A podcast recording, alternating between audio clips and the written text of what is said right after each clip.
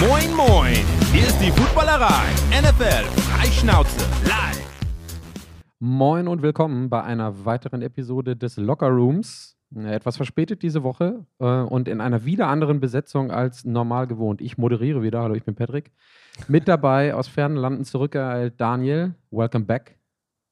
Moin. Schön, schön, schön, dich mal mit dir zusammen einen Podcast zu machen, Patrick. Hm, Endlich mal.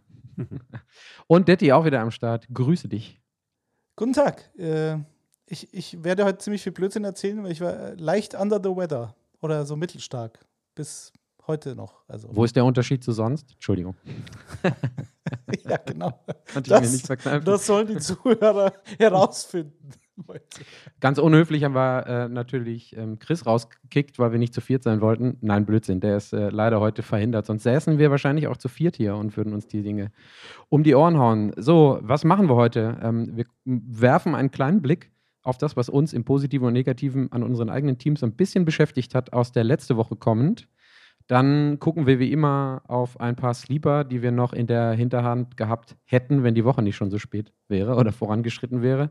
Und dann widmen wir euch äh, widmen wir uns wieder ganz ausgiebig euren Fragen. Und ähm, vielleicht macht es deine Laune besser, Detti, wenn ich dich als erstes frage, wer hat dich denn, wer, wer hat dir das Herz erwärmt aus deinen Fantasy-Teams der letzten Woche? Ja, also ich habe ich hab drei Teams. Das ist bekannt mittlerweile wahrscheinlich in diesem Podcast. Und äh, ich stehe jetzt bei 021120. So. Und ähm, also das Team, auf das ich eigentlich am meisten stolz bin, da stehe ich 1-1. Da hat mich äh, Kyler Murray erwär erwärmt, obwohl es gar nicht danach aussah zuerst. Ähm, äh, Stefan Dix hat mich erwärmt äh, und Christian Kirk, selbstverständlich. Hat nicht gereicht, weil ich solche Sachen gemacht habe, wie Chase Edmonds aufzustellen. Ähm, der völlig überraschend. Geht auf es da um unsere gemeinsame Liga, Detti? Nebenbei? Also, Das ist korrekt. da, auf das Team bist du am das, meisten äh, stolz? Da finde ich spannend. Ja, ich finde es auch spannend, dass ich nur 1-1 stehe. Aber wie gesagt, da habe ich einen Betonfehler gemacht und habe äh, Chase Edmonds aufgestellt. Was aber einigen Fantasy-GMs so ging, glaube ich, weil die Woche 1 sah ja zumindest so aus, dass Chase Edmonds äh, der Running Back One ist bei den Dolphins und äh, dann war das doch nicht. Und äh, da kam Raheem Mostert ums Eck, aber da werden wir vielleicht später noch drauf kommen. Ansonsten das Team, in dem ich 2-0 stehe, Jalen Hurts, Aaron Jones, Amon Ross and Brown, Christian Kirk mal wieder. Ja, wunderbar. Und da kann ich es mir sogar leisten, Damian Pierce auf die Bank zu setzen, weil der hat die Herzen auch erwärmt, vor allen Dingen, äh, wenn man so ein bisschen mittelfristig nach vorne guckt. Sieht sehr gut aus für den Rookie. Man muss mal ehrlicherweise sagen, ich habe mir das Team gerade mal angeguckt. Du hast das Matchup verloren, obwohl Stefan Dix 44,8 Punkte gemacht hat, oder? Das ist schon, Mhm. das ist bitter. Wie gesagt, ja. Glaubst du noch an Bunam? Nee, den habe ich ja rausgekickt. Ich habe jetzt Juwan Johnson geholt von den Saints, weil jeder spricht über Taysom Hill, der ja eine Eligibility als Tight hat. Und ähm, den werde ich in einer anderen Liga auch behalten, Taysom Hill, weil du brauchst ja nur den Goal-Line-Touchdown, wenn er spielt. Der ist, glaube ich, questionable.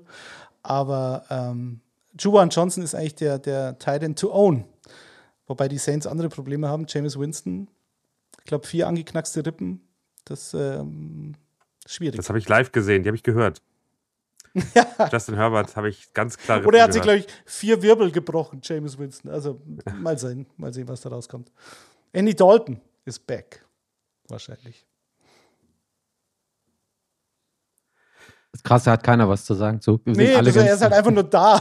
alle ganz tief, alle ganz tief Luft geholt. Drei Sekunden Pause im Podcast. Andy Dalton ist zurück. Top. genau. Der war ja mal gar nicht so schlecht. War, also eigentlich, das Lustige ist, da hat man ja eigentlich sogar erwartet, dass der auch zu einem Top-Team wechselt wie, wie Stafford und dann äh, einigermaßen was reißt. Und äh, irgendwie war es genau das Gegenteil. Irgendwie hat er danach gar nichts mehr gerissen. Das ist irgendwie, also Eddie Dalton ist so eine tragische Geschichte. Naja, Andy Dalton hatte ja die Chance letztes Jahr bei den Cowboys. Und da hat er, da hat er mich wirklich überrascht, dass er da so schlecht war. Als, äh, Ja, der hatte auch die Chance bei den Cowboys. Also es war, war eine irre Chance vor den Bears noch. Also ich finde, also das war, also ich. Ja, ja, Andy manche. Also bei den Cowboys, das hat mich schon sehr überrascht, dass er da so schlecht performt hat mit diesem war das nicht sogar ein. Jahr vorher? War das war nicht letztes Jahr bei den Bears dann?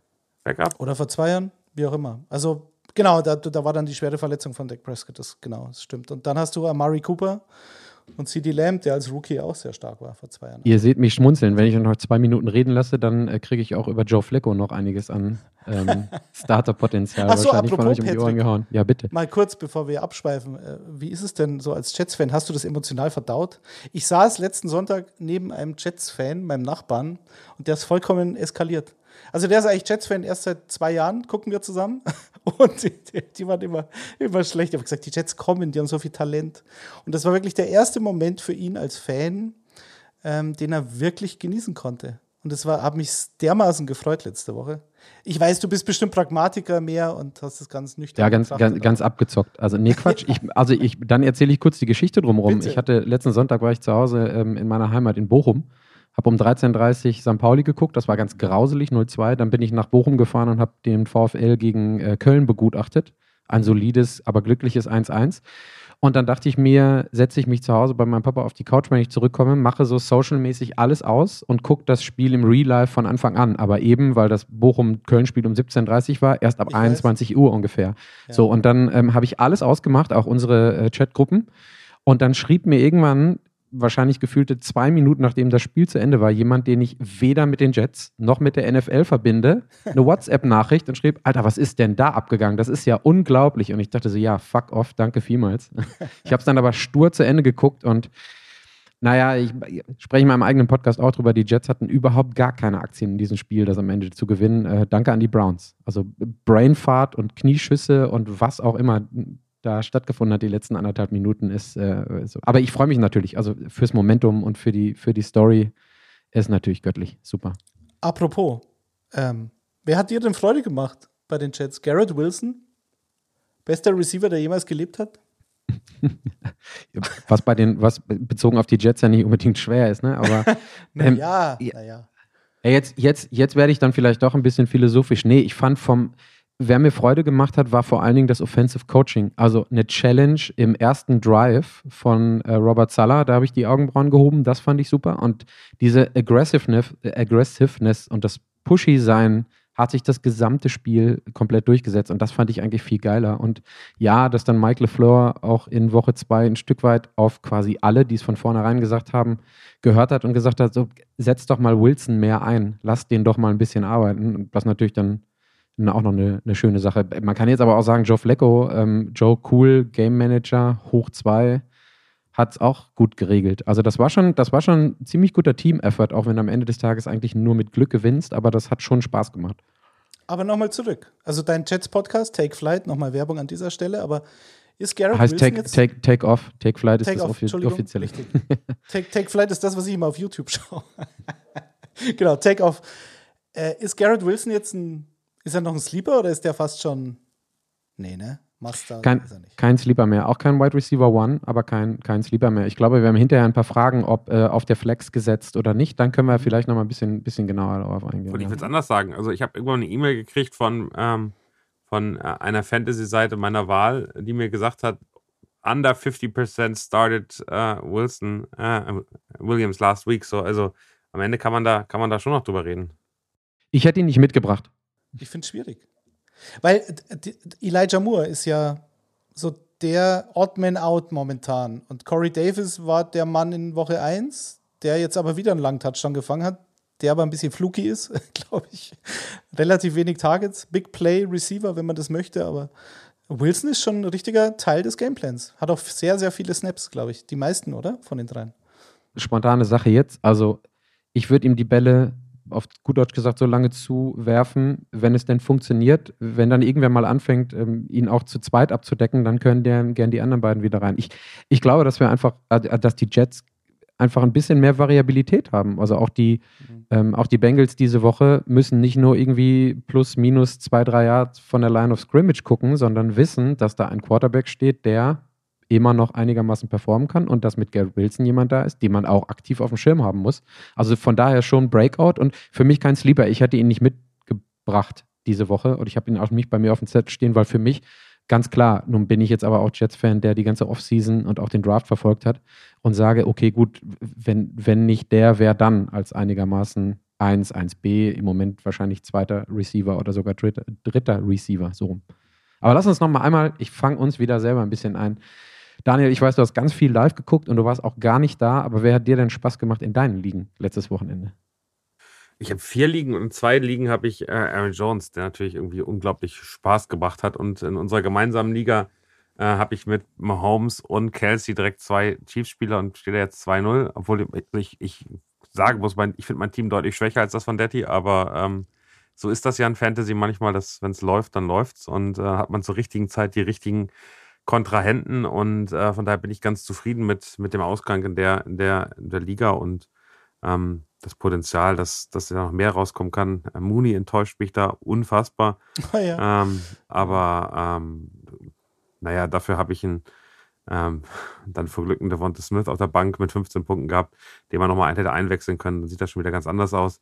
Machst du Ähm, aber nicht, Daniel. Nach der Woche 1 ist, spielst du nicht Devonta Smith. Nee, aber, aber du nicht. gewinnst ja, du nimmst, den, du nimmst das Dub mit, äh, obwohl du ihn auf der Bank hast und kannst jetzt in Woche 3 dir angucken, wie es aussieht und sagen, okay, die Eagles werden, werden glaube ich, weiter eine gute, eine gute Rolle spielen und äh, ein Smith wird da weiter Punkte holen und äh, damit bin ich dann ganz zufrieden und bin wahrscheinlich den niedrigsten äh, Points vor äh, 2-0 bei uns in der Liga, aber da, damit kann ich gut leben. Ich sehe gerade das House of Cards, also wahrscheinlich äh, der gute Chris hat noch weniger Punkte gemacht, aber so ist es dann manchmal. Auch bei 2-0 und gegen den Spieler. Auch bei 2-0, aber der hat auch nur 100, 176 Punkte in zwei Spielen gegen sich, also unter 90 Punkte im Schnitt. Dessen Gegner, das ist schon, das ist schon ein Geschenk.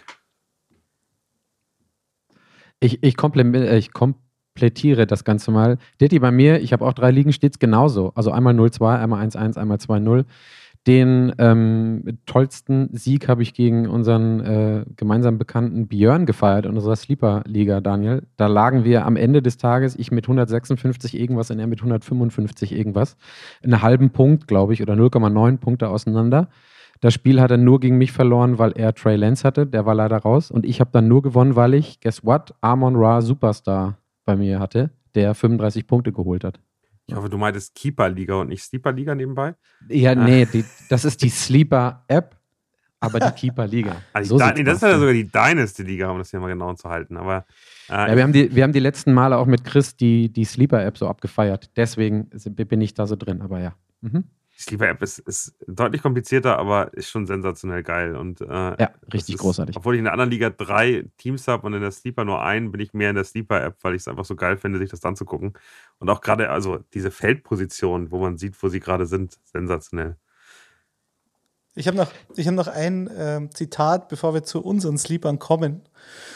Ähm, Patrick, pass auf. Ryan Griffin, Titan von den Chicago Bears, ist out for Week 3 against Houston. Text von RotoWorld slash NBC Edge.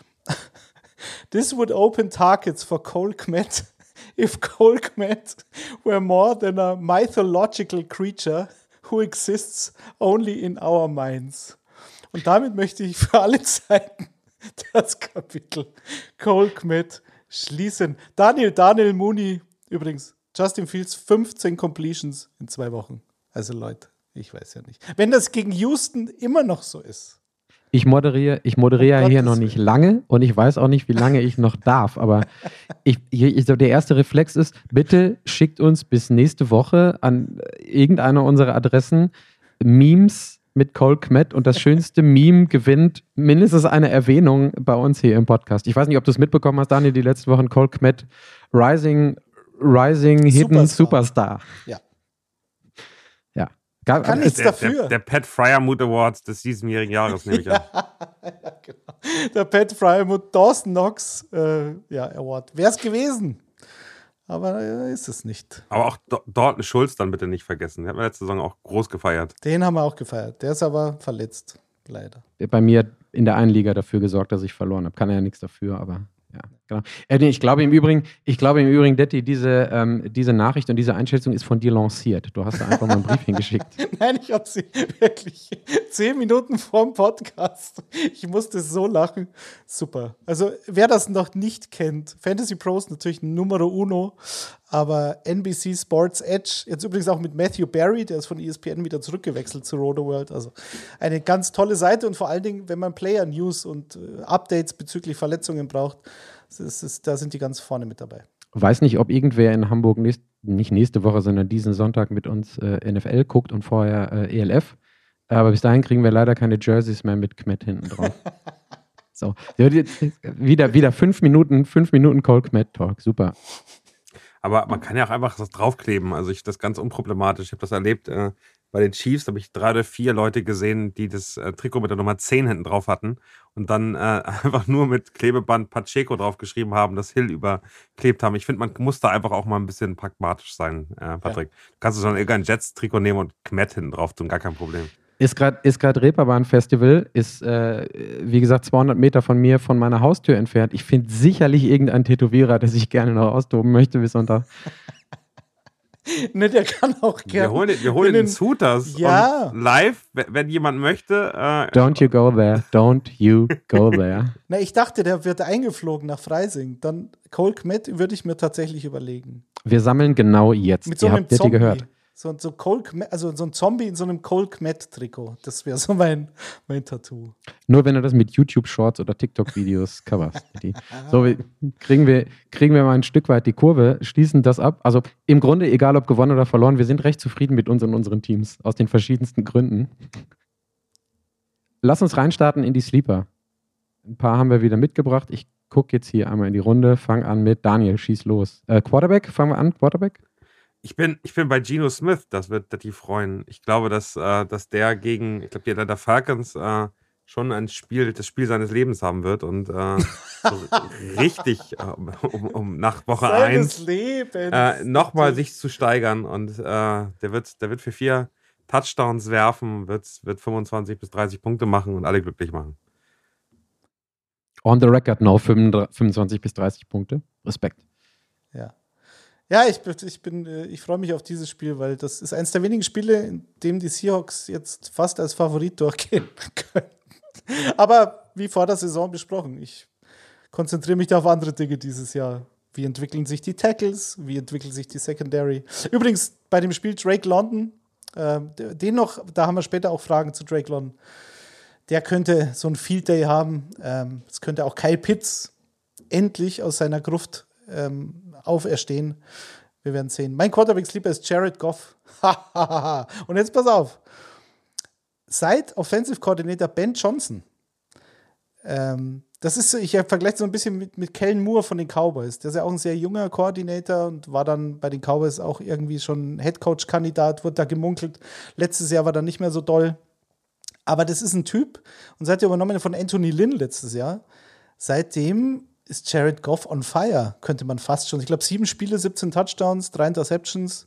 Und er ist halt sehr stark in die Saison gestartet. Die, die Lions machen auf einmal Punkte. Das liegt auch an Amon Ra, aber du hast die Andre Swift hast du noch. Du hast, du hast, äh, du hast sogar einen Spieler wie DJ Chark, den hatten wir letzte Woche, hat einen Nuller hingelegt, aber theoretisch auch ein guter Spieler.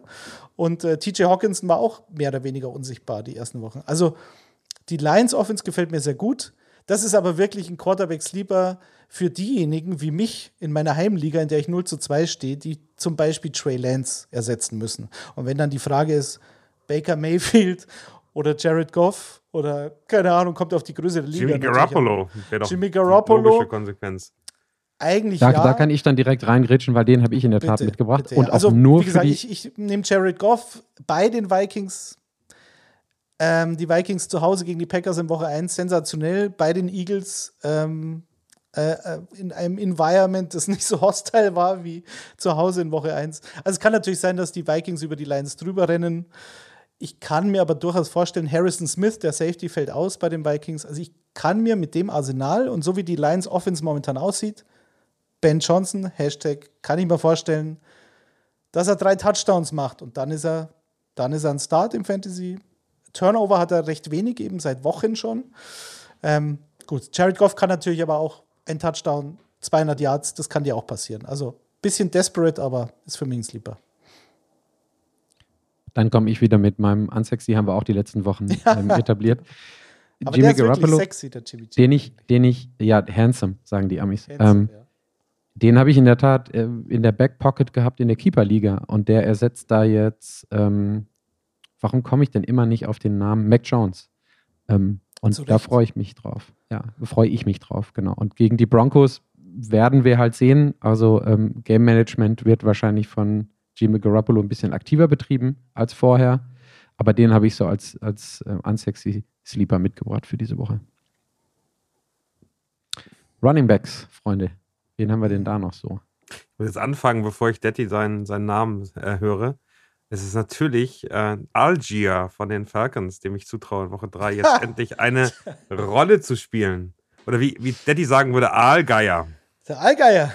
Ja, ja, ja. Ganz genau. Den, den sehe ich diese Woche. Der kommt jetzt. Der kommt. Der andere, ich habe noch einen zweiten, ähm, und den will ich euch aber nicht zu viel wegnehmen, von daher warte ich mal ab, ob er gesagt wird und dann, dann sage ich den zweiten noch. Also den Allgeier habe ich mir tatsächlich auch in der Liga geholt, in zwei sogar, glaube ich, weil ich nicht an Cordero Patterson glaube, dass der mit 43 Jahren nochmal so eine Saison hinlegt wie letztes Jahr. Und vor allem, wenn wir bedenken, wie er letztes Jahr, wie die Saison geendet ist bei Patterson. Also er war wirklich so, die letzten Wochen war eine Katastrophe. Keine Ahnung, ob, ob, ob die Felgen platt, ob die Reifen platt gefahren waren und er auf den Felgen daherkam, aber das war nicht mehr so gut. Und äh, Algier, ich glaube, Damien Williams ist verletzt. Mal sehen, letzte Woche war jetzt nicht so knorke, also 10, 10 Rushes, 30 Yards, das ist ausbaufähig. Aber den stashe ich mir auf meiner Bank. Den, den muss ich auch noch nicht aufstellen. Ähm, wir haben noch keine Bye-Weeks und so weiter, also wäre ich noch ein bisschen vorsichtig. Ich habe Damian Pierce gegen Chicago. Ähm, der sah letzte Woche richtig gut aus. 15 Rushes, glaube ich, knapp 60 Yards oder so. Und es war vor allen Dingen halt so eine Weiterentwicklung zur Woche 1. Der war der Super Sleeper die ganze Offseason. Der wurde mir schon viel zu sehr gehypt, war eigentlich im Draft viel zu teuer. Und dann kommt Rex Burkhead ums Eck in Woche 1. Und Damien Pierce ist halt wirklich so, spielt eine absolute Backup-Rolle. In Woche 2 völlig anderes Bild. Und äh, die Texans spielen jetzt gegen die Bears. Und die Bears spielen wahrscheinlich ohne Rockwan Smith, den Star-Linebacker. Der war jetzt ist highly questionable. Und äh, Aaron Jones ist letzte Woche über die Bears komplett drüber gelaufen. So, also ich bin, wenn die Texans gegen die Bears gewinnen wollen, dann müssen sie Damien Pierce feature, featuren. Deswegen ist er für mich auf jeden Fall eine Flex. Man wird natürlich nicht viele Catches haben. Und äh, ich glaube aber nicht, dass die Bears so wegziehen, dass, dass die Texans dann in Dritter und Lang und dann steht wieder Burkett ähm, auf dem Feld, sich oft befinden werden. Also ich bin zuversichtlich, Damien Pierce. Ich glaube, bei Roquan Smith darf man auch immer nicht vergessen, der möchte ja, wollte eigentlich weg, äh, ist dann nicht weggekommen. Ich glaube nicht, dass der mit voller Konsequenz jedes Tackling voll durchzieht und sich verletzen könnte. Also ich glaube am das Ende. Ist aber, das ist aber, das ist aber. Ja, du weißt doch, wie das ist. Der, der Nein, denkt, überhaupt nicht. Wenn Der will ja Geld, der, der will ja super Ja, aber bei spielen, dem weiß jeder, wie stark er ist. Bei dem weiß jeder, was für ein Potenzial der hat. Äh, denk, denk an Alan Robinson, auch der, auch der ist nicht mehr jeden Weg gelaufen. Ähm, und äh, die Chicago Bears werden um nichts rumspielen. Die freuen sich drüber, wenn sie gute Picks kriegen dieses Jahr. Das ist ein Rebuild äh, zu Leiden des, des netten Justin Fields. Ähm, und ich glaube, das ist völlig in Ordnung. Es ist sogar legitimiert, dass der auch, äh, auch mal äh, etwas leichter anpackt. Von daher ist die, ist gerade die Defense, eben gerade in der Run-Defense, ist die nicht mehr, nicht mehr das Niveau, was sie mit Khalil Mack und Roquan Smith früher hatte. Ich mache jetzt einfach folgendes, ganz dreist, weil ich der Letzte bin. Wir machen einfach Snake Draft und ich mache jetzt zwei, dann dürft ihr jeder auch noch einen. Ähm, als erstes habe ich einfach mal rausgegriffen äh, Tony Pollard von den Cowboys. Wir hatten gerade schon gesagt, äh, Dalton Schulz ist raus. Ähm, und dann haben wir immer noch Cooper Rush. Und äh, weswegen ich Tony Pollard vor allen Dingen genommen habe, ist, weil er, das hatte ich gar nicht auf dem Schirm, letzte Woche über 50 Air Yards auch noch äh, abgegriffen hat ähm, was dann am Ende des Tages doch schon eine relativ gute Punkteausbeute war. Also da kann ich mir vorstellen, dass der, dass der nochmal seinen ähm, Fair Share bekommt ähm, diese Woche. Und den zweiten, den ich mitgebracht habe, ist ähm, bei San Francisco ist TDP, ist der Tyron Davis Price, der ist out. Und ähm, jetzt konterkariere ich so ein bisschen meinen ähm, Quarterback-Sleeper ähm, mit Jimmy Garoppolo. Ich gehe davon aus, dass es ein paar mehr Run-Plays gibt, die, guess what, nicht Garoppolo machen wird wir dann aber unter Umständen mehr Jordan Mason sehen. Und jetzt habe ich noch nicht nachgeguckt, wenn wir Glück haben, wird sogar noch Marlon Mack aktiviert aus dem Practice Squad. Das wäre dann so tief die Mottenkiste, aber ähm, das sind die beiden, die ich so ähm, auf dem Schirm habe. Tony Pollard von den Cowboys und ähm, Jordan Mason von den, von den 49ers. Ja, ich bleibe bei den 49ers mit Jeff Wilson.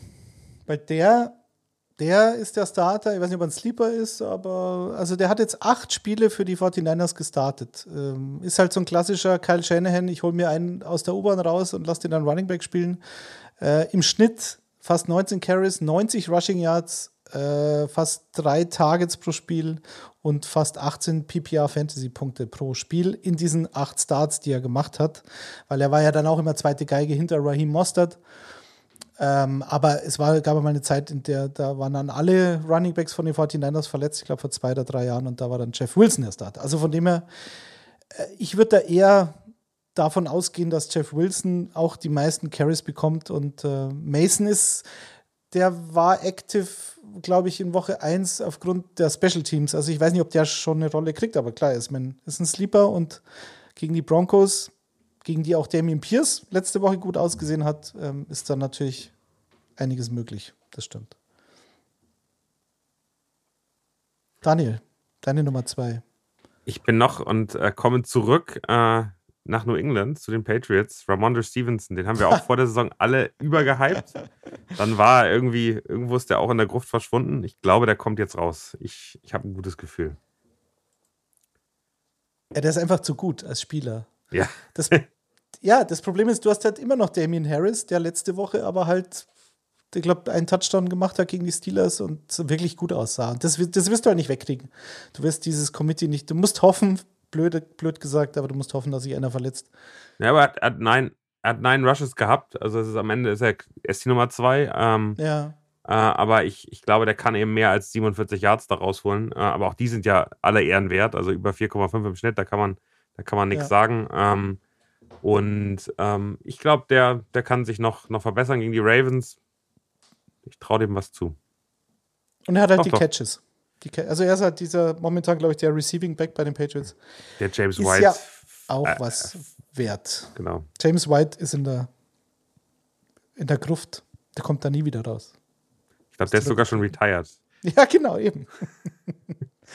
da ist es zugeschaufelt, weißt du? So, doppelt, dreifach. Gras drüber gewachsen, im wahrsten Sinne des Wortes.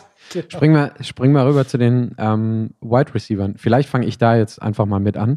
Mhm. Ähm, Godwin kam gerade eine Push-Mitteilung, während wir hier aufzeichnen, definitiv out, nicht questionable.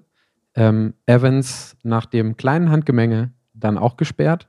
Das heißt, so ein bisschen Next Man Up ähm, in der Truppe. Und da sehe ich dann Brashard Perryman und oder Scotty Miller. Ähm, also gut, wir haben Julio noch da. Ich wollte schon mit Scotty anfangen, weil Detti hat ihn vor zwei Jahren sogar schon geliebt. Äh, und er ist dann verschwunden, oder, Detti? Er kommt wieder. Der ist immer da. Aber ihn sieht halt keiner, weil er so klein ist. Perfekter Sleeper. Ja, da, das, da bin ich auch skeptisch bei Tom Brady, muss ich sagen. Also, ich glaube, Leonard Fournette wird 30 Mal laufen dürfen. Also, ich glaube, der Gameplan gegen die Packers, bei den Packers, den Packers geht es ja ähnlich. Also, da ist jetzt, äh, ähm, da, da sieht es bei den Receivern, naja, nach Lazard aus und Sammy Watkins lebt doch noch wir haben ihn geschimpft letzte Woche und dann hat er ein bisschen, bisschen was gezeigt, aber ähm, da ist halt das Problem, dass die Buccaneers Run-Defense so geil ist und die, die Packers-Defense auf dem Boden ist schon, ist schon zu überwinden. Deswegen glaube ich eher, dass es so ein Lenny Fournette-Game wird. Aber Gab ja auch eine ordentliche Ansage von Lenny Fournette, glaube ich, unter der Woche, dass er gesagt hat, ich möchte gerne. Ja, muss sich schon entscheiden eigentlich. Mm. ja.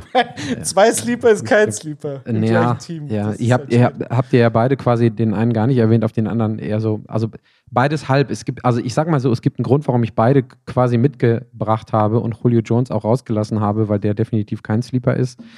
Ähm, ich weiß nicht. Also dann, dann sage ich doch, dann sage ich doch in der Tat lieber Scotty Miller und ähm, weiß nicht, ob es damit 1 zu 2 steht gegen euch. Also könnt ihr auch noch mal gerne sagen. Also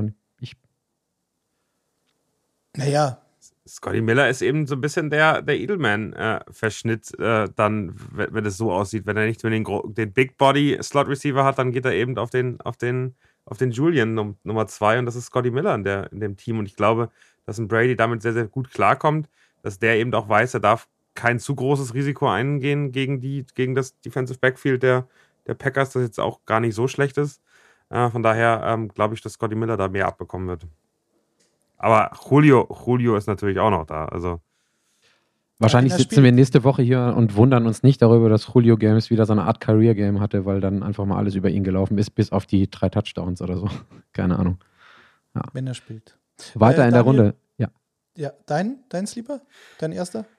Ähm, ich, ist auch, also ich, ich nehme Noah Brown von, von, von den Cowboys. Ähm, der scheint eine extrem gute Chemie mit Cooper Rush zu haben. Ähm, und äh, die haben ja, also letzte Woche echt über, überzeugt, überrascht. Ähm, und ich glaube, dass Noah Brown einer dieser Typen ist, die keiner von uns vor der Saison auf dem, auf dem Schirm hatte, der so völlig aus dem Nichts kam. So ein bisschen für mich der Ersatz von Cedric Wilson, ähm, der, der zu den Dolphins gegangen ist, der letzte Saison irgendwie plötzlich bei den Cowboys auftaucht und wir waren alle so ein bisschen erstaunt. Äh, ich glaube, Noah Brown wird, wird sicher punkten, sicher seine 7, 8, 9 Punkte machen und äh, wenn es gut läuft, auch nochmal einen Touchdown drauflegen, dann bist du bei, bei 16 bis 17. Also am Ende eine wirklich gute Alternative, äh, Wide Receiver, die man echt noch gut dieses, diese Woche auch snipen konnte auf den Wavern und äh, damit für mich ein super, super spannender Sleeper. Kurze Ergänzung. Dazu, da habe ich, zudem habe ich nämlich die Statistiken gelesen. Der hat schon einen TD und knapp 160 Yards, glaube ich, in zwei Spielen. Also da ja. ist, da ist auf jeden Fall was zu erwarten. Ja, ja aber, der kriegt, aber der kriegt jedes Spiel seine, seine sechs, sieben äh, äh, ähm, Receptions, wenn es gut läuft. Und ich glaube, das ist, das ist das Wichtige, dass du da das Volumen hast. Und wenn dann nochmal ein Touchdown dazukommt, super. Fast 20% Target Share gehabt letzte Woche. Das ja. war noch mit dabei, ja. Ich kann mich erinnern, letzt, also das weiß ich ganz genau, das Spiel habe ich mir, das war, glaube ich, so ein Abendspiel, also wo dann nur drei, vier Spiele in der Red Zone sind und ich habe immer gesagt, was ist denn, wo ist denn Cedric Wilson? Der ist nicht da. Das war die, da ist Michael Gallup ausgefallen und dann war Cedric Wilson eigentlich Next Man Up. Und dann war es aber so, dass, ähm, äh, wie heißt der? Noah Brown. Ich habe ihn letztes Mal Pharaoh Brown genannt und mit dem Titan der Texans verwechselt. Und da war Noah Brown und ich so, wer ist Noah Brown zum Henker? Und der hat immer in, in ich zwei Noah Receiver Brown klingt wie der Sohn von Boris Becker, aber es ist ja, so mein Gefühl. Es ist leider nicht, der macht auch Kleidung wahrscheinlich und so. Aber der war immer in zwei Receiver-Sets, immer Noah Brown und immer Outside. Und erst wenn sie dann in drei Receiver-Sets gespielt haben, war dann Cedric Wilson im Slot unterwegs. Und das waren aber halt nur 50 Prozent der Snaps oder so. Und ich immer, nein, Cedric Wilson, ich dachte, du bist der Sleeper und dann war es Noah Brown. Also ganz aus dem Nichts kommt er nicht. Und solange Michael Gallup noch ausfällt, und selbst wenn er jetzt aktiv ist diese Woche, das ist nicht ausgeschlossen, glaube ich. Wir nehmen Freitagabend auf, also verzeiht uns wenn Michael Gallup out deklariert wird am Samstag.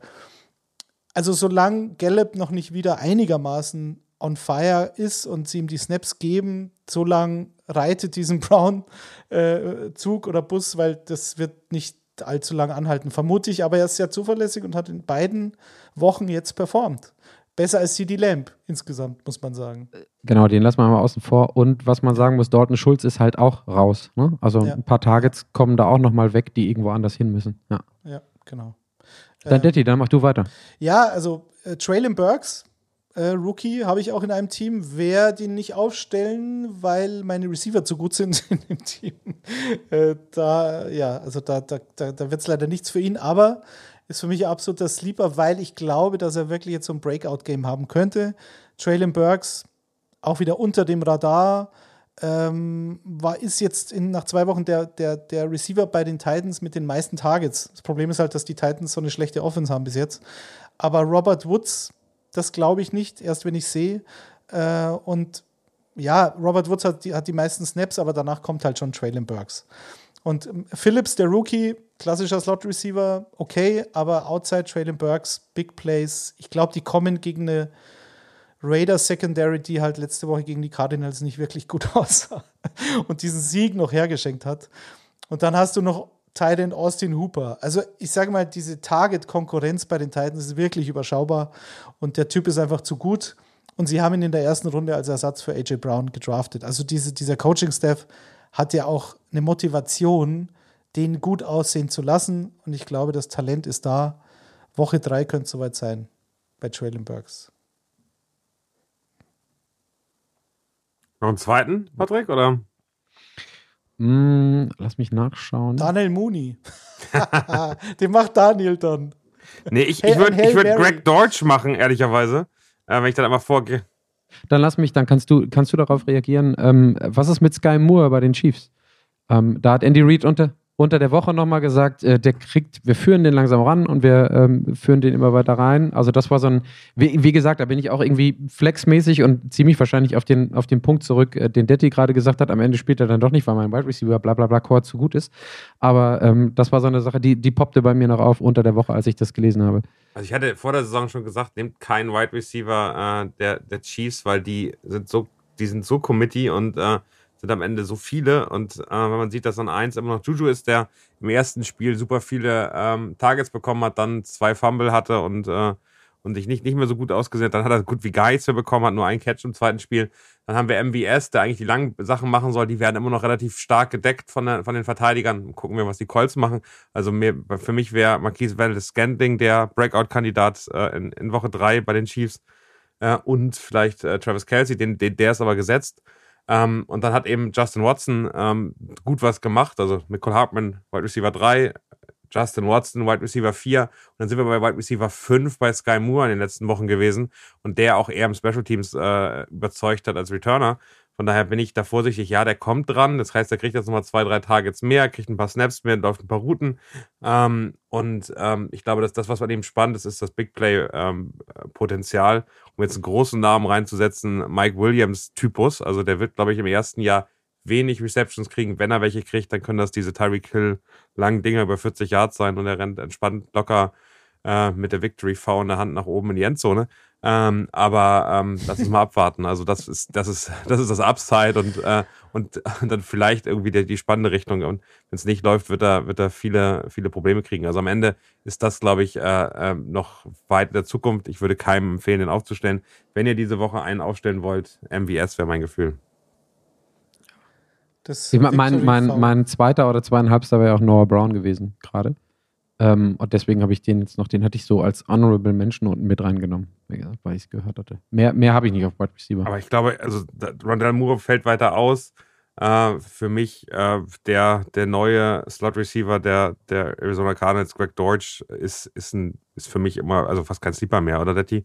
Also für mich ist der, der mehr oder weniger gesetzt. Der nimmt eben nach Marquise Brown die meisten Routen, glaube ich, die drittmeisten äh, Targets, die er bekommt in dem Team und dann eben auch immer ganz gut Yards after Catch. Also am Ende äh, wirklich eine, eine, super sichere Nummer, um seine Punkte zu machen.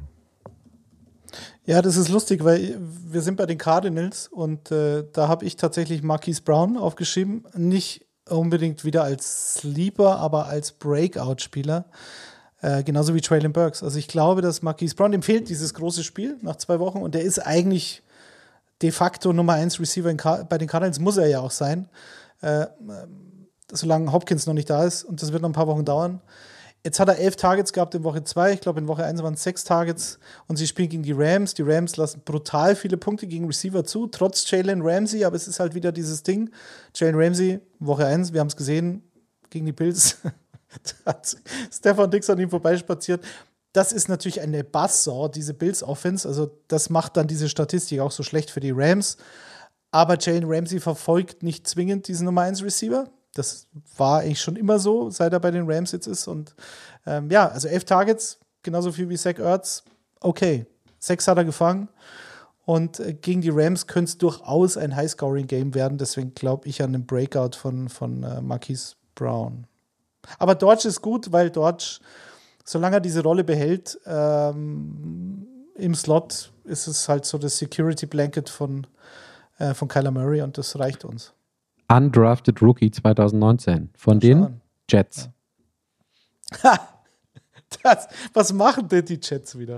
Aber Release warte, zwei Wochen später, signed Practice Squad. Warte, guter Übergang. Los. Guter Übergang. Mein, mein Tight Sleeper ist nämlich Tyler Conklin von den Jets. Mehrmals schon Thema gewesen. CJ Osoma, no. Auch verletzt gewesen. Ich weiß nicht, ob er spielt in Woche 3. Vielleicht hast du da Insights, Patrick, aber. Keine mehr, muss ich auch noch gucken. Den Jets-Podcast muss ich noch aufzeichnen. Okay. Also Tyler Conklin hat jetzt 16 Targets in zwei Spielen. Das ist relativ gut. 10 Catches, 56 Yards. Das ist relativ wenig. Ein Touchdown, hat auch einen Drop gehabt, glaube ich, gegen die Browns, einen fiesen, soweit ich noch mitbekomme. Genau. Also es gibt aber keinen Titan, der mehr Passrouten gelaufen ist als Tyler Conklin. Also die wäre auch der einzige gewesen, den ich gehabt hätte, deswegen kann ich noch so ein, zwei Sätze raushauen. Hat ein extrem gutes Spiel gemacht, leider überschattet, ich glaube sogar von zwei Drops im Spiel, mhm. wo die, die er einfach festhalten muss. Und dann ist es echt wirklich ein monströs gut, wäre es ein monströs gutes Spiel gewesen von ihm. Und ähm, ich gehe davon aus, dass, ähm, hatte ich ja gerade schon gesagt, mit dem hoffentlich beibehaltenen Mut, All Gas, No Break, auch Tyler Conklin diese Woche wieder derjenige ist, der da zwischendurch, der läuft auch sehr diszipliniert seine Routen. Wenn er die Bälle dann jetzt noch festhält, dann ähm, sieht man das auch noch mehr im Mittelpunkt, ja. Ich finde es übrigens schön, dass du immer noch ähm, All Gays sagst und nicht Gas. Also da merkt man auch, ähm, der Trainer hängt noch drin. Im Herz, im grünen Herz. Klar, im Herz vor allen Dingen. Äh, waren, wir nicht gerade bei, waren wir nicht gerade bei beerdigt und Gras drüber und so? Ja, Zombie. Ja. Ich habe bei Conklin halt die Befürchtung, weil Elijah Moore, der muss, da muss irgendwann das Game kommen. Äh, Corey Davis, okay, targetmäßig ist es eher so Big Play. Ähm, Garrett Wilson, dann hast du zwei, zwei mit Carter und, und Hall, hast du zwei Running Backs, die Bälle fangen. So, also Joe Flacco muss halt jede Woche 50 bis 60 Pass-Attempts haben, dass auch so ein Tyler Conklin halt so, sag ich mal, äh, konstant Targets kriegt. Bis jetzt ist es so, ob es so weitergeht, keine Ahnung, aber gegen die Bengals, glaube ich, könnte es passieren, weil beide Teams lassen sehr viel zu und ich glaube aber schon, dass Cincinnati jetzt zumindest mithalten kann und dann könnte es auch wieder viele Punkte geben. Joe Flacco jede Woche 50 bis 60 Pässe, überhaupt Ja, gar kein Problem in seinem Alter. Kein- Der steht in der Blüte seiner. Quarterback-Kunst. Ja, definitiv. Aber, die, aber, aber auch da nochmal von wegen Conklin und was du sagtest, eigentlich sind wir bei den Jets ja mit Tight Ends und Wide Receivern theoretisch gut aufgestellt. Ich glaube aber, dass, und das kann ich jetzt nicht beweisen, Körpersprache und Einsatz, und das kann man, wenn man das Spiel gesehen hat, Tyler Conklin überhaupt gar nicht absprechen, trotz der Drops, dass das irgendwie dann am Ende des Tages in, den, in dem Team mit dem Coaches eine deutlich größere Rolle spielt als das Potenzial, was die anderen noch mitbringen. Ja, klar, Office, äh, Offense, ähm, Variabilität, alles super, aber ich glaube, solange der sich auf den Hosenboden setzt und genauso weiterarbeitet und potenziell produziert wie letzte Woche, gibt es da auch nicht wirklich Grund, alle anderen nochmal irgendwie nach vorne zu schubsen. Ich glaube, wie gesagt, CJ Osoma war so der Name, den man halt kannte, eher kannte und Tyler Conklin war so mit Irv Smith bei den Vikings, waren beides Receiving Titans. Irv Smith ist, glaube ich, auch ein ganz guter Sleeper für Woche 3 von, von, von Minnesota. Ähm, aber der Typ hat Talent und ist halt ein Receiving Titan. Und CJ Osoma, wie gesagt, ähm, ist schon lange dabei, ist einmal aufgefallen, das war letztes Jahr und ist halt, ist halt ein Blocking Titan. Ich meine, du kannst mit zwei Titans spielen und der eine fängt die Bälle. Das bringt dir im Fantasy mehr. Hast du noch einen Titan Sleeper, Daniel? Natürlich habe ich einen Titan Sleeper. Also Logan Thomas nehme ich nicht mehr als Sleeper hin. Ähm, ich habe mich hab ein bisschen zwischen Evan Engram und Austin Hooper äh, gemacht und ja, Austin Hooper hat noch nichts gerissen und die Titans Offense ist auch nicht so richtig geil. Aber ähm, die spielen gegen die Las Vegas Raiders. Die sind nicht nur 0-2, sondern haben mit Jared Everett und, ähm, und Zach Ertz in den ersten beiden Wochen den Titans sehr viel Platz gelassen, sehr viele Möglichkeiten gelassen. Und wenn der Austin Hooper dann irgendwo funktionieren soll, dann in dieser Woche. Von daher so eine Art äh, Titan-Streamer, den man sehr, sehr gut nutzen kann, dem, dessen Potenzial man ausnutzen sollte in Woche 3. Austin Hooper, wenn ihr wirklich Probleme auf dem Titan habt, wenn ihr irgendwie wenn ihr keinen Bock mehr auf Kyle Pitts habt, weil der zweimal völlig verkackt hat, dann Austin Hooper ist, glaube ich, äh, eine gute Lösung für diese Woche. Ja, aber da sind wir, Entschuldigung, da muss ich reingrätschen, aber da sind wir halt bei diesem Thema, äh, wo wir nachher bei den Fragen vielleicht auch dazu kommen. Panic-Modus nach zwei Wochen. Willst du derjenige sein, der Austin Hooper aufstellt und Kyle Pitts 8 für 120 Ich habe gesagt, wenn du keinen Bock mehr drauf hast, weil der dich zweimal enttäuscht hast, du hast zweimal knapp verloren, weil der Kyle Pitts nicht mal einen Ball festhalten konnte, dann, dann ist das manchmal auch so, eine- was ist, dann, ist er vielleicht nicht gut und der, der, der Kyle Pitts hat seinen Breakout-Woche, aber ich fühle mich gut dabei, ihm auch mal auf die Bank zu setzen, weißt du, das ist so eine, das ist eine, eine Coach-Entscheidung. Die treffe nicht ich, die trifft der, der jetzt gerade zuhört und das ist auch in Ordnung.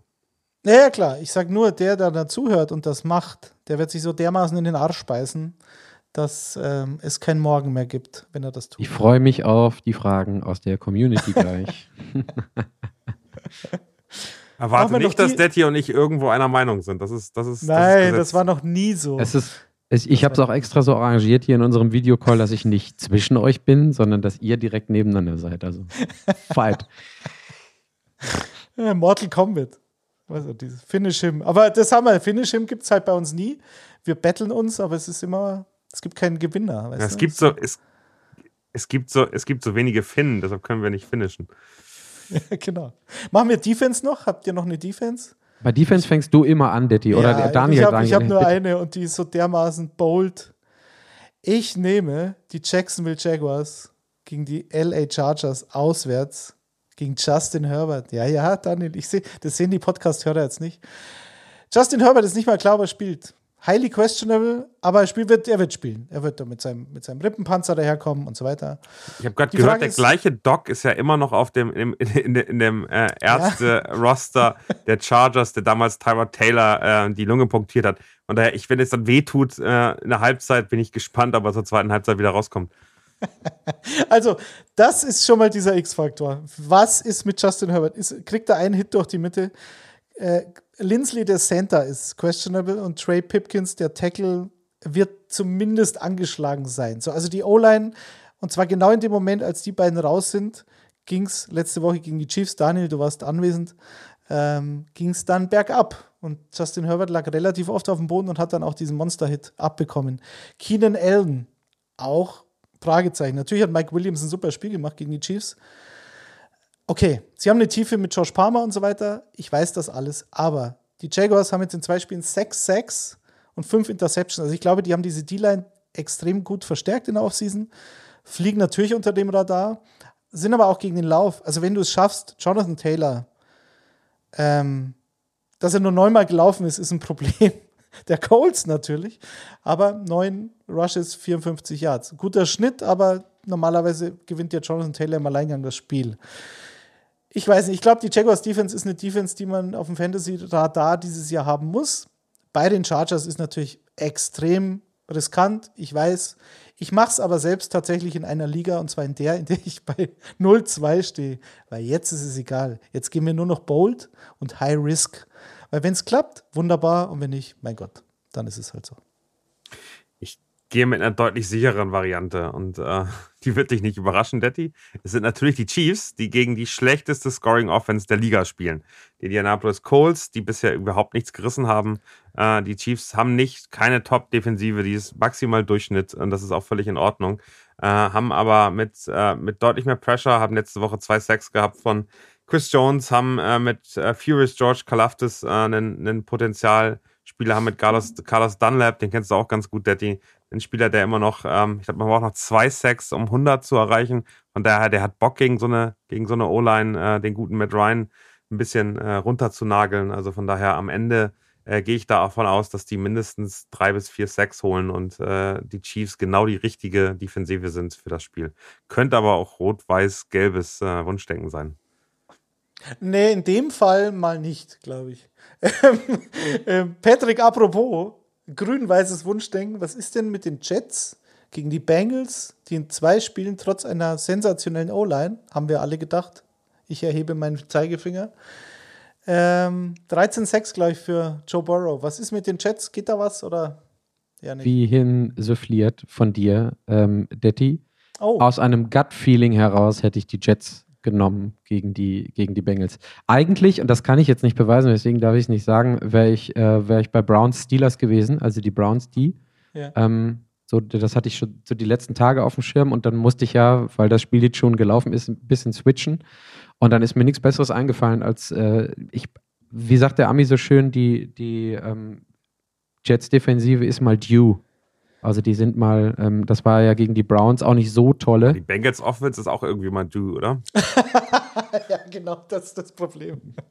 Es interessiert mich als Jets-Fan relativ wenig. Also ich sagen wir mal so, den, den Jets tut es weniger weh, 1 zu 2 zu stehen, als es den, den Bengals wehtut, äh, 0-3 zu sein nach dem Spieltag. Und die Statistiken kennen wir alle, wie viele Mannschaften nach 0-3 noch in die Playoffs gekommen sind, bla bla bla. Aber ja, ich habe auch, hab auch wirklich gesagt, noch keine großartigen Zahlen recherchiert. Und eigentlich spricht von dem, was man vor der Saison erwartet hat, alles komplett dagegen, dass die Jets Defense irgendwas gegen die, gegen die O-Line oder gegen Joe Burrow ausrichten kann. Aber das war so mein, mein, mein Bauchgefühl, dass ich sage, weißt du was, irgendwie habe ich es im Gefühl, dass die Jets die was macht. Lass ich mich gern drauf festnageln nächste Woche. Darf ich übrigens darauf aufmerksam machen, dass die 1981 New York Jets das erste Franchise waren, das nach 0-3 noch in die Playoffs gekommen ist, um das nochmal weiterzudrehen.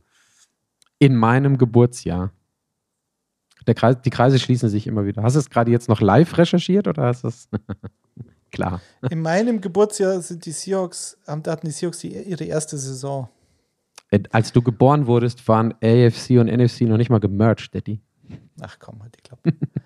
äh, wenn wir aber schon Fan-Talk machen, dann nehme ich natürlich die Seahawks als äh, Sleeper-Defense noch gegen die Atlanta Falcons. Marcus Mariota crumbled down und Desmond Ritter Time Es könnte aber auch sein, dass sowohl Kyle Pitts als auch Drake London völlig eskalieren. Das möchte ich nicht ausschließen. Zu Kyle Pitts kommen wir gleich noch. Und der Allgeier auch noch.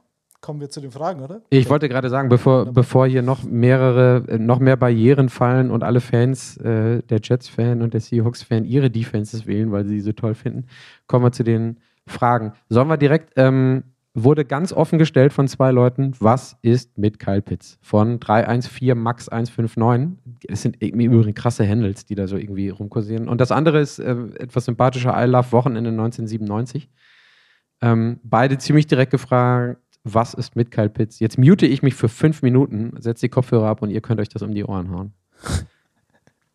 Daniel, du bist Kyle Pitts Believer. Hast du nicht auch ein Trikot oder war das äh, Nico? Ich habe sowohl ein Trikot als auch ihn in der Fantasy-Liga. Äh, was ist mit Kyle Pitts? Ich glaube, so richtig, richtig eine Antwort äh, hat, da, hat da keiner. Ähm, es ist am Ende ähm, eine, eine schwierige Situation. Ich glaube, er wird eben unfassbar äh, gedoppelt und äh, es wird am Ende sehr viel Druck drauf gemacht, dass er den Ball nicht bekommt.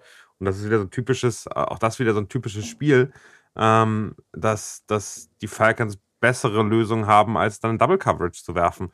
Und äh, das tut Kyle Pitts unglaublich weh und er ist eben noch nicht so gut äh, dass er da dann wirklich äh, mit umgehen kann und dass er weiß, wie er da, wie er da rauskommt, beziehungsweise wie er das auch nutzen kann. Und ich glaube, das ist ein bisschen die Problematik von einem Kyle Pitts, der wäre in einem normalen äh, Receiver-Core relativ gut aufgehoben und könnte was machen. Er ist aber immer noch so, so stark da ähm, fokussiert, dass es schwierig wird. Also daher ist, ist äh, dann eben auch ein Cordell Patterson und äh, wer auch immer da noch rumläuft, äh, Drake London, sind dann teilweise die besseren Lösungen, äh, weil sie eben nicht so krass gedoppelt werden. Und ähm, das ist so ein bisschen das Gefühl, was ich hatte. Also er hat jetzt, glaube ich, äh, insgesamt so knapp äh, 20 Prozent, also jeden fünften äh, Wurf getargetet worden, wenn er eine Route gelaufen ist. Ähm, aber am Ende reicht das nicht, um große Zahlen zu machen. Und er hat in der letzten, auch in der letzten Saison schon das Problem, dass er zwar einiges an Catches bekommen hat, aber niemals in der Endzone und der Red Zone so ein bisschen eine Problematik hatte. Und solange da die Touchdowns nicht äh, purzeln, werden wir, glaube ich, auch Probleme haben, dass der richtig große Punkte macht. Ähm, ich würde ihn noch nicht aufgeben.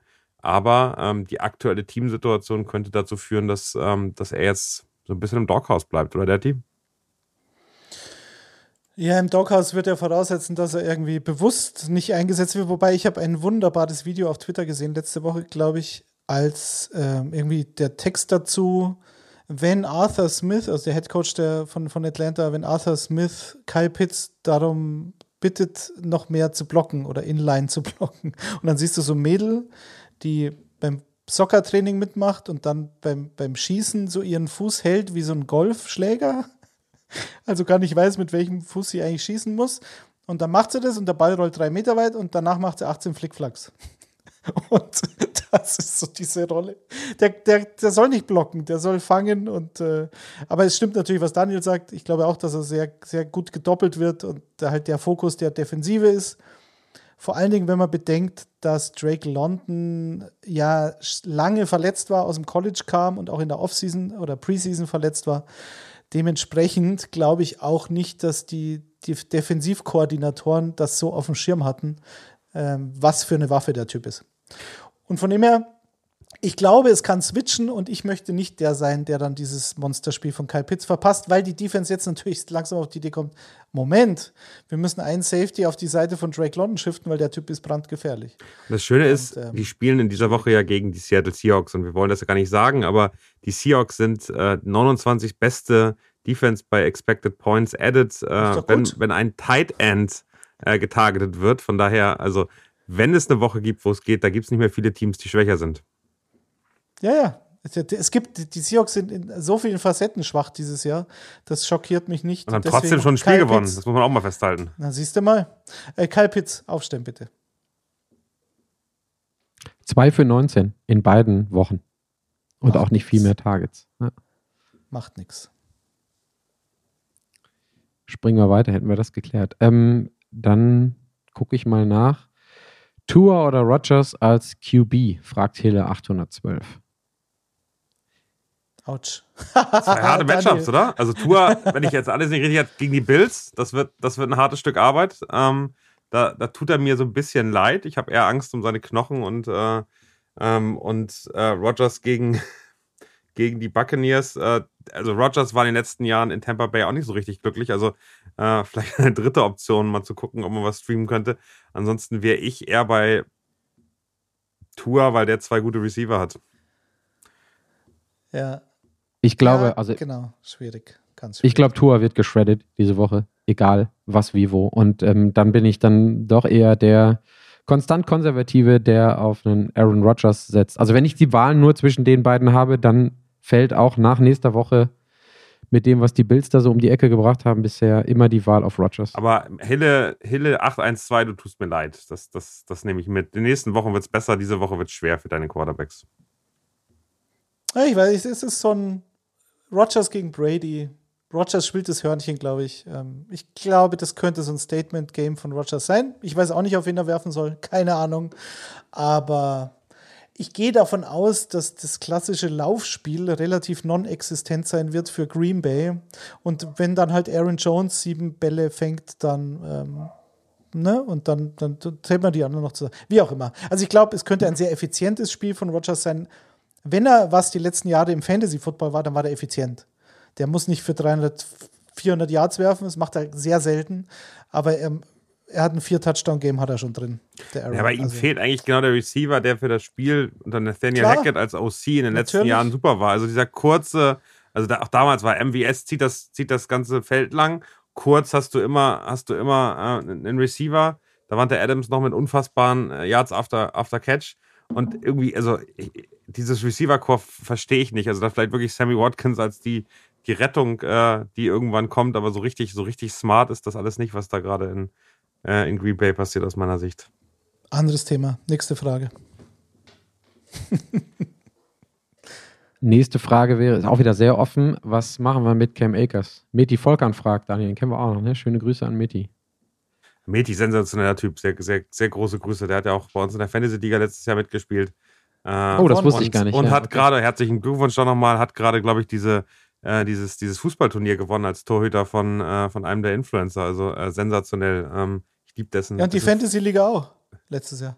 Das stimmt, du hast vollkommen recht. Der war auch immer zu Die Gast im Krögi. Podcast. Also Meti ist, ist, ist sensationell. Also, was war seine Frage?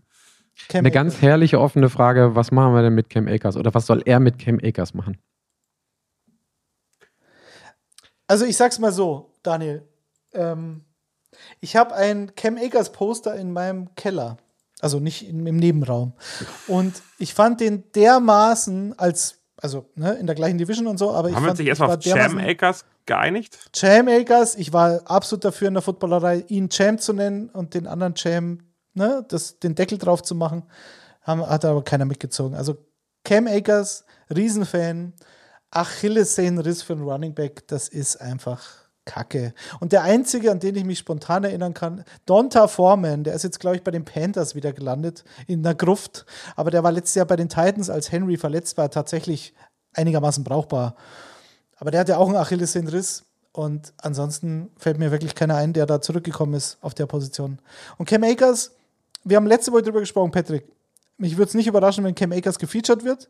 Es war kein Feature ähm, letzte Woche, aber er hat 15 Rushes gehabt und äh, ähm, äh, Henderson hatte 10. So, also er hat aber nicht wirklich, wirklich was draus gemacht. Ihm fehlt halt, glaube ich, wirklich diese Explosivität. Die Frage von Meti, was tun mit Cam Akers? Ich weiß es nicht, Leute. Es ist wirklich schwierig. Es hängt von der Alternative ab. Aber Cam Akers würde ich, wenn ich eine einigermaßen gute Alternative habe, wenn ich Damian Pierce habe, setze ich Cam Akers auf die Bank und, und warte, bis er, bis er mir zeigt, dass er, dass er einen 40-Jahr-Touchdown-Lauf noch drin hat. Solange ich das nicht sehe und wir, wir sprechen von den Playoffs letztes Jahr, als sie den Super Bowl gewonnen haben, selbst da wurde Cam Akers gefeatured in den Playoffs und hatte aber einen Schnitt von pro Lauf von 2,8 oder so. Also das ist einfach schon lange nicht mehr gut und ich weiß nicht, ob es noch kommt. Ich schließe es nicht aus, aber ich will es erst sehen. Aber, aber um, ich, ich versuche mal, versuch mal eine Argumentation für Jam Akers zu finden. Also, erstes Spiel, Daryl Henderson überragend aus, aus Fantasy-Sicht. Äh, Akers überhaupt nicht existent. Im zweiten Spiel gab es da schon einen ganz guten Share. Ich bin auch bei dir, bei 15 Carries, 44 Yards. Ähm, unter, unter drei ist scheiße. Aber äh, er spielt jetzt gegen die Arizona Cardinals, äh, wo ich zumindest bei den Chiefs miterlebt habe, dass sogar ein Clyde Edwards Hilaire was macht. Von daher, äh, finde ich äh, gerade das Matchup eigentlich ganz spannend, weil die im Pass Rush Probleme haben, Tackling Probleme haben. Also ich kann mir auch gerade, und das ist dann das Spannende, der wieder drei Targets für 18 Yards bekommen hat, gerade in diesen, in diesen kurzen, kurzen Pässen zur Seite, kann ich mir schon vorstellen, dass das Akers auch wieder was holt.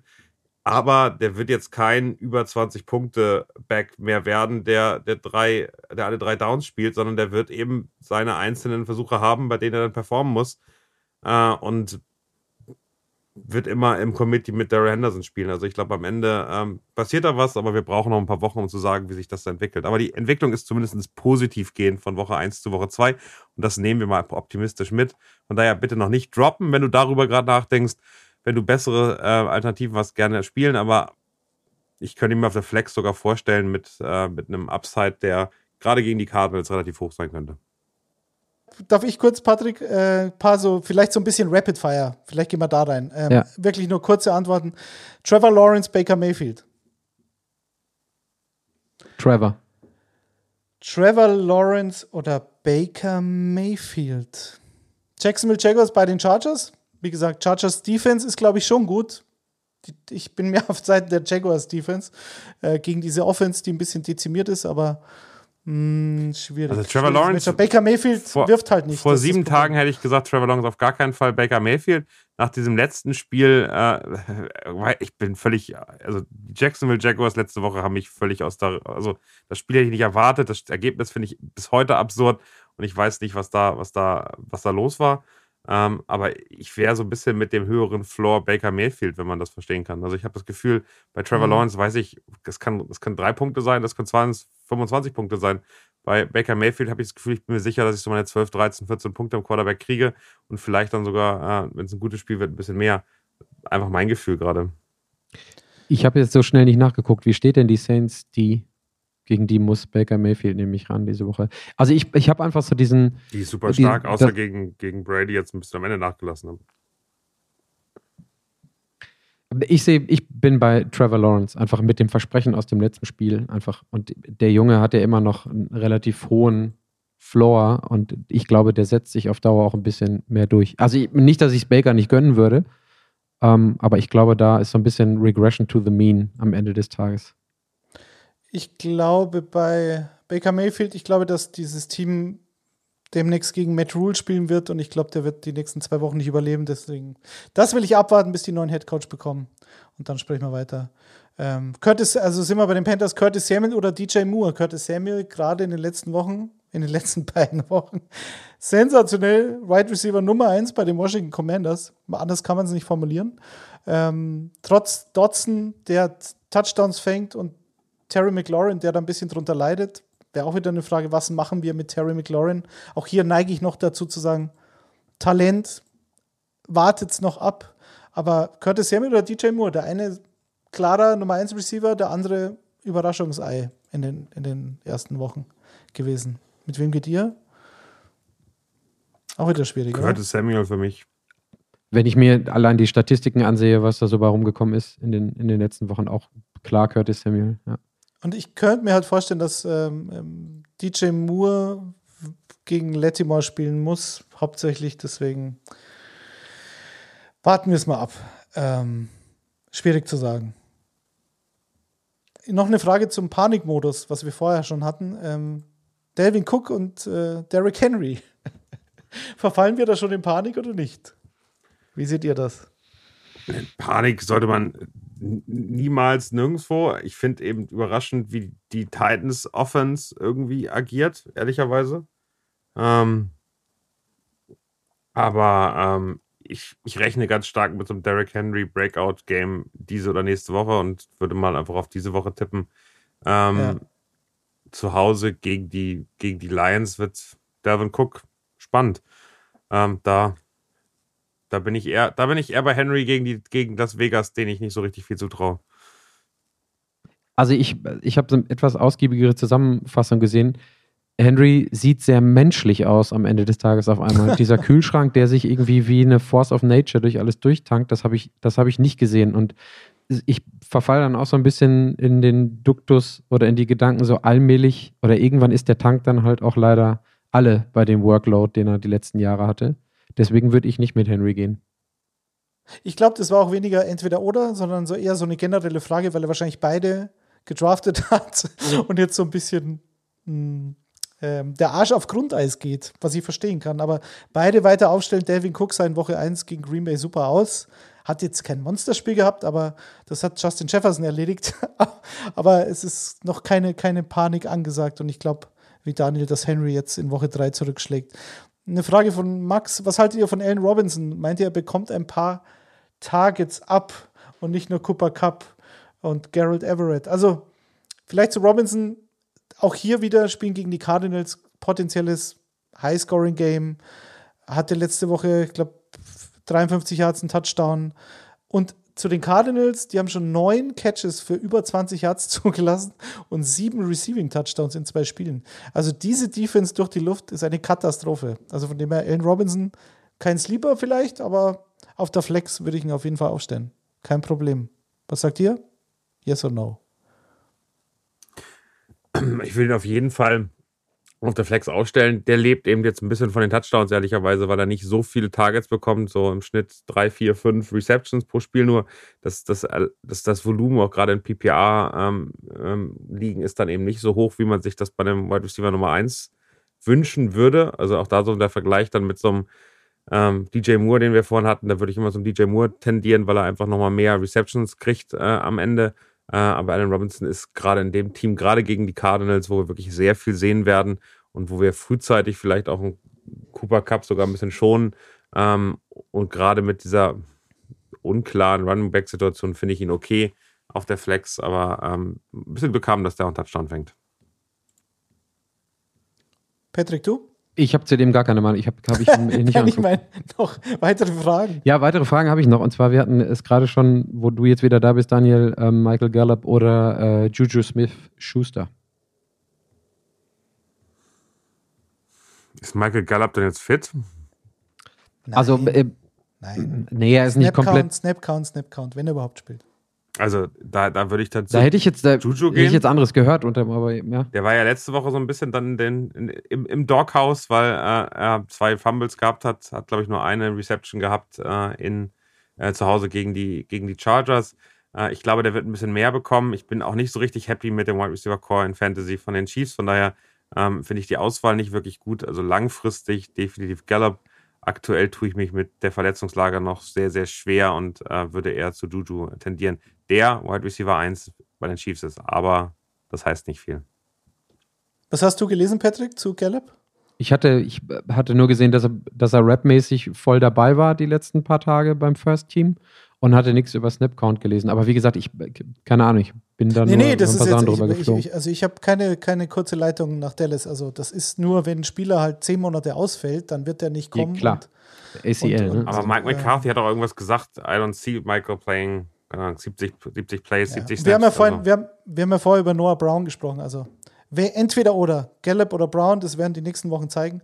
Und Brown wird nicht von der Bildfläche verschwinden. Selbst wenn Gallup wieder bei 100 Prozent ist. Aber es ist ein, ist ein ACL, ist ein Kreuzbandriss, das, das, das schüttelst du nicht mal eben so raus und spielst dann direkt deine, dein, dein ganzes Spiel durch. Also ähm, der wird dabei sein, der wird in entscheidenden Situationen, wird der für Dallas auch, wenn es knapp ist, auf dem, auf dem Feld stehen gegen die Giants.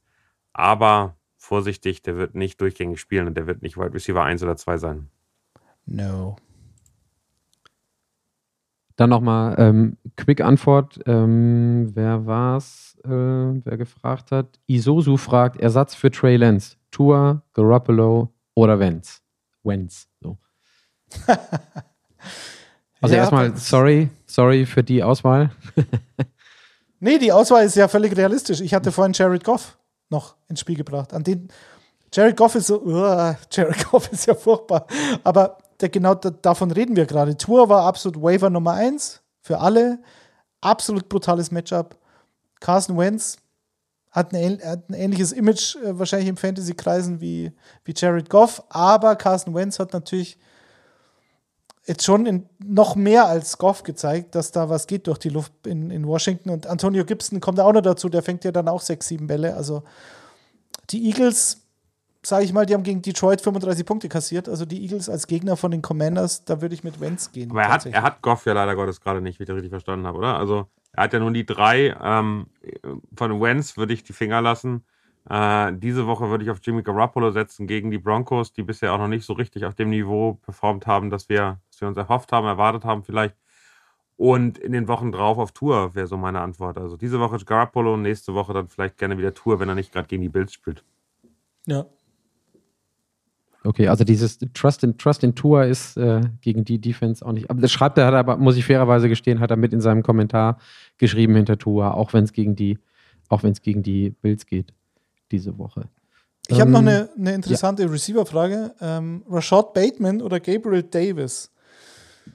Davis gegen die Dolphins, äh, verletzt, questionable. Er hat gesagt, er spielt zu 100 Prozent in einer High-Power-Offense und Rashad Bateman, ersten beiden Spielen, wenig Catches, aber immer ein Touchdown. So, was machen wir mit dem?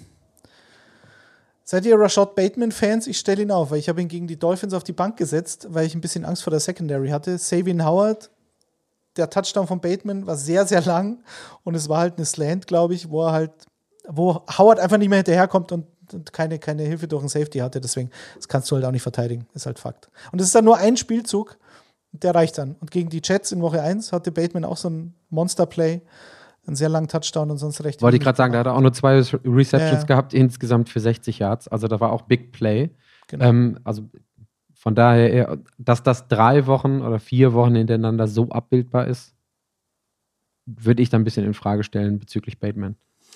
Ich bin, ich bin bei Bateman, ehrlicherweise. Also aus zwei, zwei Themen. Einmal Verletzung, ganz klar, äh, nimm, den, nimm den Gesunden, bevor du hinterher ein Problem bekommst. Der wird durchspielen.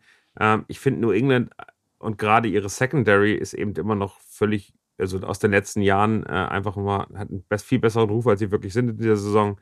Äh, von daher hätte ich das Gefühl gehabt, dass wir Shot Bateman da eine wirklich sehr, sehr gute Rolle äh, spielen kann. Ich habe jetzt irgendwie gelesen, dass, dass Bateman ein Personal Issue hatte und äh, aber da wird gesagt, dass er Sonntag spielen kann. Von daher mhm. bin ich aktuell ähm, ganz klar den Nummer 1 Wide Receiver der, der Ravens. Das ist Bateman gegen die nicht mehr ganz so gute Patriots äh, äh, Defense, sogar das Backfield, ähm, bin ich ganz klar und deutlich bei Bateman. Ich habe noch eine Frage bekommen von Lars als PN. Äh, zwei aus drei. Übrigens, vielen Dank. Ihr habt wirklich das fast geschafft. Keine 2 aus 3, 3 aus 5, 4 aus 7. 2 aus, zwei aus 3 finde ich auch völlig in Ordnung. 3 aus 3 aus 5, okay. da, da, da kriege ich Schwierigkeiten mit. Genau. Also 2 aus 3. Daniel, CEH, James Robinson oder Jeff Wilson? Was sagt ihr? James Robinson auf jeden Fall ist für mich gesetzt der mhm. äh, zeigt, dass er trotz Travis Etienne Rückkehr weiterhin ein wirklich großes Volumen spielen kann. Trotz Achillessehnenriss, ich nehme alles zurück. Und der Achillessehnenriss, genau. äh, das heißt, äh, Clyde Edwards Hilaire und wer war da? Jeff Wilson. Ich bin, ich tue mich eben mit der, mit der Shanahan-Backfield-Thematik extrem schwer. Du weißt nie, was passiert. Und Clyde Edwards Hilaire spielt wahrscheinlich bisher die Saison seines, seiner Karriere. Ähm, spielt gegen die Colts, wo ich, wo ich ihm auch wieder ein hohes Volumen zutraue. Ähm, gerade wenn es eine gute Führung gibt, dann darf er der zweiten Halbzeit gefühlt immer laufen. Da gibt es noch McKinnon, da gibt es noch ähm, Pacheco, der dann auch ein bisschen was bekommt, aber ich würde bei Clyde edwards aktuell sein und bei James Robinson vom Gefühl her. Pacheco ist Garbage Time. Das könnte passieren gegen die Colts. Ja, das ist dann Isaiah Pacheco wahrscheinlich, aber äh, der wird davor ja, genug gerissen ja. haben. Ja. Also ich weiß nicht, wen ich rauslasse, aber ich nehme auch auf jeden Fall James Robinson mit dem, was er produziert hat bisher. Das ist, glaube ich, so die, die verlässlichste Sache. Also ich kann nicht ganz dienen mit zwei aus drei, weil bei den anderen Clyde Edwards Hilaire weiß ich jetzt nicht und Jeff Wilson auch nicht, aber James Robinson auf jeden Fall. Ich glaube, safe, wirklich safe, was den Workload betrifft, sind Robinson äh, und Wilson. Und CEH ist halt, da lebst halt auch von den Catches und von der Kreativität in dieser Offense und der Gegner ist wirklich ähm, nicht angsteinflößend. Ich glaube, ähm, sie haben auch wieder Verletzungsprobleme. Ähm, Lennart fällt wieder aus, glaube ich. Also von dem her, ich sage mal, Upside mit CH und, und Safe mit den anderen beiden. Ich muss eine Frage nochmal rausnehmen, weil ich äh, footballking.de hat gefragt. Stefan, äh, ja. Grüße dahin. Der äh, sehr cooler Typ ähm, und der fragt, und die Frage ist, ist, ist schön einfach zu beantworten. Äh, Patrick, da versuchen wir dich mal. Aaron Jones oder AJ Dillon? Immer Aaron Jones. Danke. I agree. Vor allen Dingen Tampa Bay, klassische Run-Defense, die beste der Liga. Und das ist AJ Dillon. Wenn du mehr Upside willst, gehst du mit Aaron Jones und Woche 2, nach Woche 2 kannst du Aaron Jones nicht auf die Bank setzen. Fertig. Äh, Maxi Koschi hat noch eine Frage. Nach Trey Lance Ausfall, nur ihr beiden, Jared Goff oder Trevor Lawrence? Jared Goff. Pest oder Cola? Jared Goff, ganz Jared klar Goff, deutlich. Okay. Auch überhaupt gar nicht. Ich habe sogar, ich habe sogar, ich habe sogar, ich habe sogar ein Argument für Jared Goff, ich, weil ich in der anderen Liga Amon Ra Superstar habe, brauche ich Jared Goff, damit Ja. er ein paar Bälle fahren kann. Also Fertig. d- meine Argumente haben dir nicht gereicht zu Beginn. Das ist enttäuschend. du bist derjenige, der mich bei meinem unsexy äh, Kirk Cousins Pick Nein, äh, nein, nein, verurteilt nein, nein, hat. nein. ja? Ich spule zurück. Ich habe gesagt, das ist völlig legitim, weil Kirk Cousins, den will keiner, aber man ist dann nicht unzufrieden. Und dann war doch das Thema Kirk Cousins oder wer war sexier und im Endeffekt haben sie die gleichen Stats, Dak Prescott. Da hast du gesagt, Exakt, die sind, exakt, die sind genau. das, das ist die gleiche Person. Der eine ist Und die, gehypt, also die, die, die äh, Durability-Antwort gibt mir recht, was die beiden angeht. So. Kirk Cousins aber bitte nicht im Primetime. Kirk das haben wir jetzt äh, wieder ist eben gelernt. das Problem, dass der einfach kein geiler Game Winner ist. Also der schafft es immer nicht, am Ende die Spiele zu gewinnen. Das heißt, im realen Football würde ich ihn nicht haben wollen. Im Fantasy Football eine super gute Option mit Justin Jefferson, mit Adam Thielen. Der hat einfach, auch Devin Cook kann Ball fangen, der hat einfach echt gute, gute Optionen da. Das, das, das gefällt mir sehr, sehr gut. Also wir müssen das Sven nochmal fragen. Grüße an Sven, der, der ja auch in der einen oder anderen Liga drin ist. Ähm, aber ich, ich denke immer so an Kirk Cousins, ja, ist ein notwendiges Übel, aber der könnte mir ja eigentlich auch leid tun, weil das irgendwie immer ganz knapp nix wird und das auch wieder ähm, immer sich wieder in einem Cycle ähm, wiederholt. Aber wenn ich den irgendwo treffen würde, dann würde ich dem noch nicht mehr per Mitleid auf die Schulter klopfen und sagen, hier ein Bier, tut mir echt leid für dich, weil ich irgendwie finde ich, ich finde den auch nicht wirklich sympathisch. Der, Sorry. der, dem fehlt der Der- Killerinstinkt. Dem fehlt dieses, dieses im letzten Viertel den Drive zu Ende bringen und Ding zu gewinnen. Das fehlt Kirk Cousin, leider Gottes. Der Kellerinstinkt, den habe ich.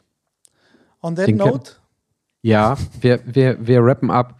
Ähm, danke für die Fragen aus der Communi Wollen wir nicht über Community. den Draft-Bust noch reden?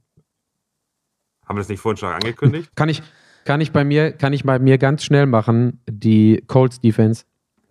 Die Defense ist ja kein Bust, das ist ja nicht die ersten drei Runden. Oder hast du den ersten drei Runden die, die, die Ach Colts so, der Defense ersten geholt? drei Runden. Ja, Ich- Bust, nein, aber Bust ist ja echt sogar erste oder zweite Runde, wenn man mal ganz hart geht.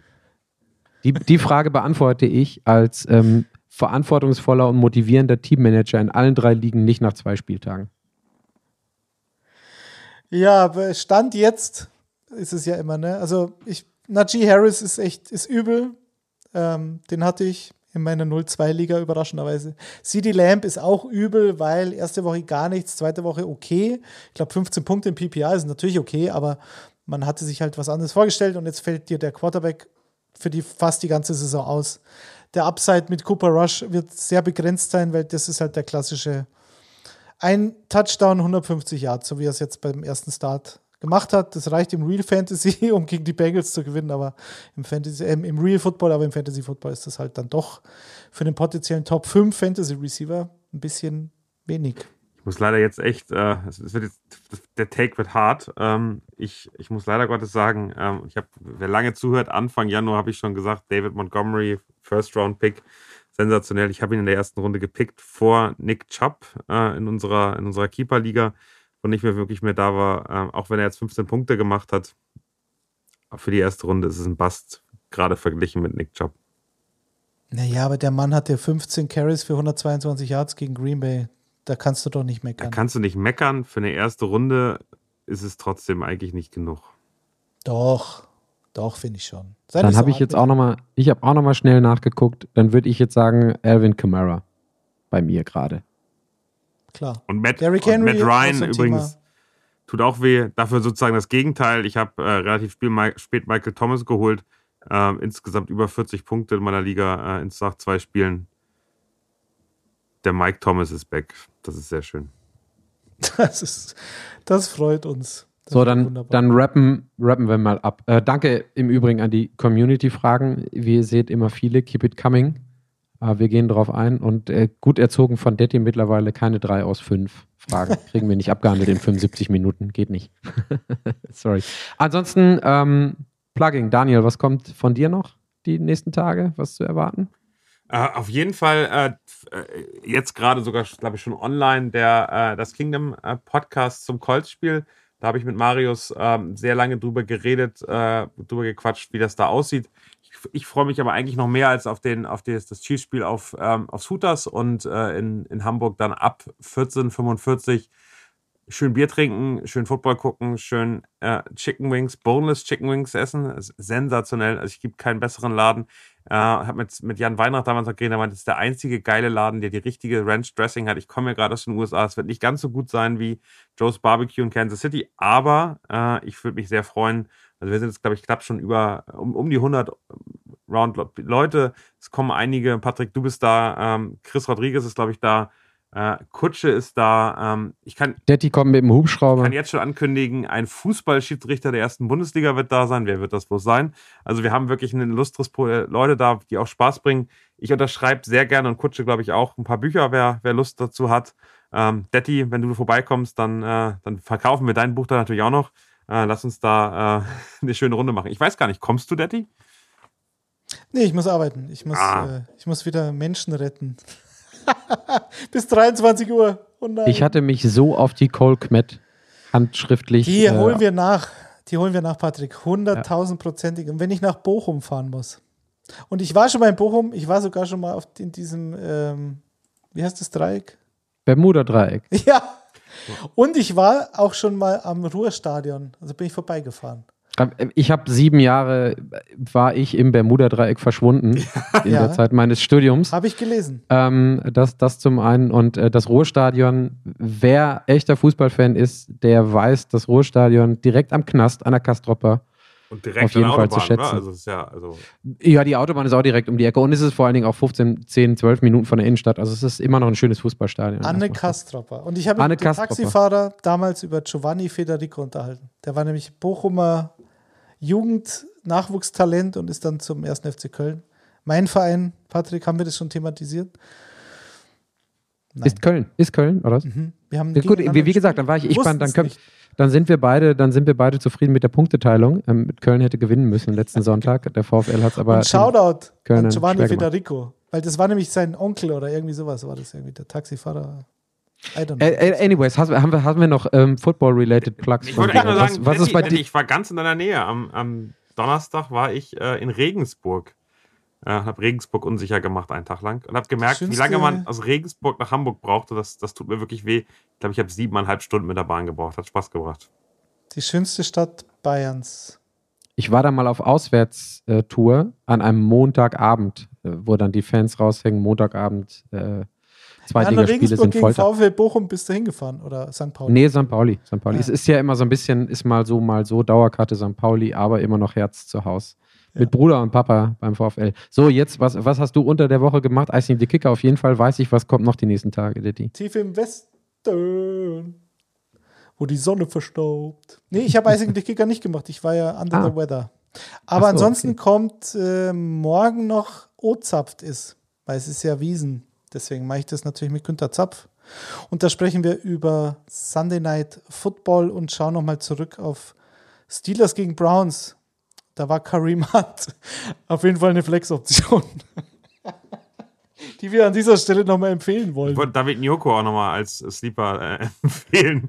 Und Joku. Und Joku. Super Sleeper. Ja. Unfassbar. Franch unfassbar. Wo da war der? Äh, ja. Franchise, unfassbar. Aus Zombie, Fantasy-Zombie David Njoku. Unfassbar. Bevor wir jetzt noch 85 Minuten genau wieder vorne anfangen für die nächsten 85 Minuten, sage ich einmal Danke an Daniel, danke an Detti, danke an euch fürs Zuhören. Wir hören uns ähm, mindestens, glaube ich, in dieser Runde, vielleicht dann aber auch zu viert, hoffentlich auch etwas früher ähm, in der nächsten Woche zum Thema Fantasy zurück, wenn unsere Sleeper-Ansagen auch noch was helfen für die Woche. Ja, Grüße an, an Chris, der, äh, der jetzt eigentlich noch auf seine Fantasy-Teams hoffen muss, weil sein reales Football-Team die Saison ja nicht viel reißen wird. Also von daher drücke ich dem alle Daumen, dass er zumindest bei Fantasy mal was reißt. Der hat so ein Hörnchen gehabt letzte Woche, wie die zurückgekommen sind gegen die Raiders. Jetzt bist du wieder auf dem Chief, Chiefs High Horse und schaust von oben runter auf die ganzen, auf die Plebs. Das war sensationell. Besser kann es nicht laufen, Woche zwei. Hate, hate, hate. Dann haben wir wenigstens was, worüber wir streiten können nächste Woche. Bitte, immer gern. Super. Ich wünsche euch einen schönen Abend, uns eine schöne Woche drei und wir hören uns in der nächsten Woche. Hoffentlich bis Sonntag, viele Leute. Ciao. Danke dir, Patrick. Bis dann. Tschüss. Ciao.